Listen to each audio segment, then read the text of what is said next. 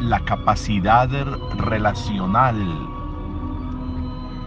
la limpieza en el nivel de relación y en la manera como en ese nivel de relación voy siendo capaz de asumir mis tomas de decisión, de dar razón ante la vida, ante Dios, de mis decisiones, incluso de mis acciones.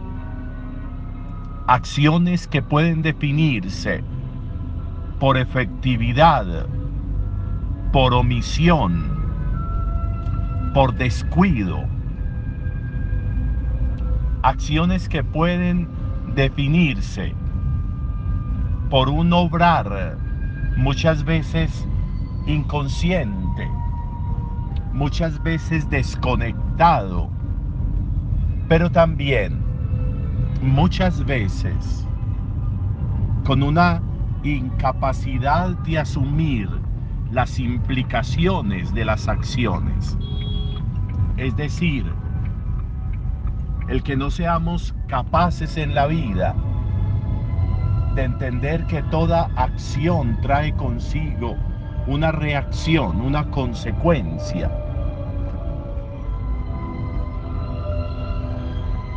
En el ejercicio del actuar resulta importante el que nosotros entendamos que siempre, que siempre debemos estar prestos, debemos estar prontos para dar razón cuando se nos pide, para dar razón cuando se debe, del por qué esto o del por qué aquello. Y de alguna manera, eso no debería, esto debería pasar por el meridiano de entender que las justificaciones para las acciones no deberían nunca descargarse por fuera de nosotros. Cuando mi justificación es el otro, cuando mi justificación para una acción es que el culpable es el otro, eso me deja muy mal parado, porque significa que mi nivel de conciencia está en unos límites muy pobres en unos niveles muy pobres.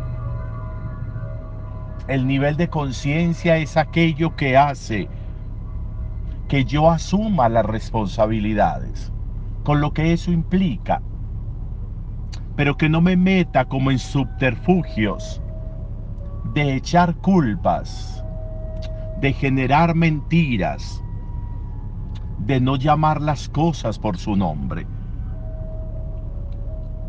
Cuando vemos el pasaje del relato del pecado y de cómo comienza el pecado en esta tradición judía, en esta tradición israelita, de cómo comienza el pecado por la desobediencia y cómo mi desobediencia termina en echarle culpas. La culpa de que Adán hubiera pecado estuvo en Eva la culpa de que Eva hubiera desobedecido estuvo en la serpiente. Y la cadena se va a ir volviendo interminable. Porque cuando se inicia una mentira, porque cuando se inicia una justificación, esa cadena no termina. Esa cadena podría romperse cuando yo soy capaz de asumir mi incapacidad de responder a una obligación, a una obligación de dar, a una obligación de hacer o a una obligación de no hacer. Cuando esas obligaciones se incumplen y se incumplen y se echa la responsabilidad a otra persona, el proceso de crecimiento será muy lento en nosotros el proceso de crecimiento será muy pobre en nosotros. Trabajar con lo que hay siempre será necesario. Trabajar con lo que hay en el sentido de saber que la realidad me lleva a que muchas veces mis omisiones o mis acciones generan unas causas que pueden y generalmente producen unos efectos del color que sean. Eso es lo que hay y con lo que hay debo trabajar. Con la realidad de esta persona con que vivo, con la realidad de esta condición que poseo. Eso es lo que hay. Jesús en el Evangelio ha preguntado, ¿qué es lo que tienen? ¿Cuánto tienen? ¿Qué panes tienen? ¿Qué peces tienen? Y con ellos trabajó. Con ellos trabajó y con ellos alimentó una cantidad enorme. ¿Con qué estoy trabajando? ¿Con qué condición en mí estoy trabajando? ¿Con qué recursos, si pudiéramos llamarlo, estoy viviendo la vida? ¿Con qué personas? ¿Con qué maneras de ser en las personas? Para saber cómo es que debo asumir mi rol y mi papel.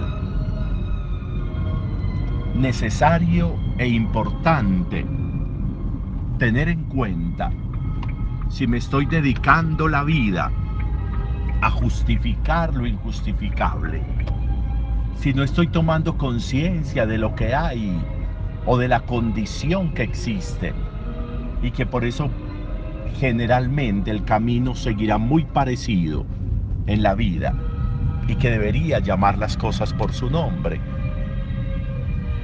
Hoy le pedimos a Nuestra Señora de Lourdes que también a nosotros como a Santa Bernardita nos regale el camino hacia Jesús nos dé la posibilidad de un agua viva que es Jesús, que nos sane, que nos purifique.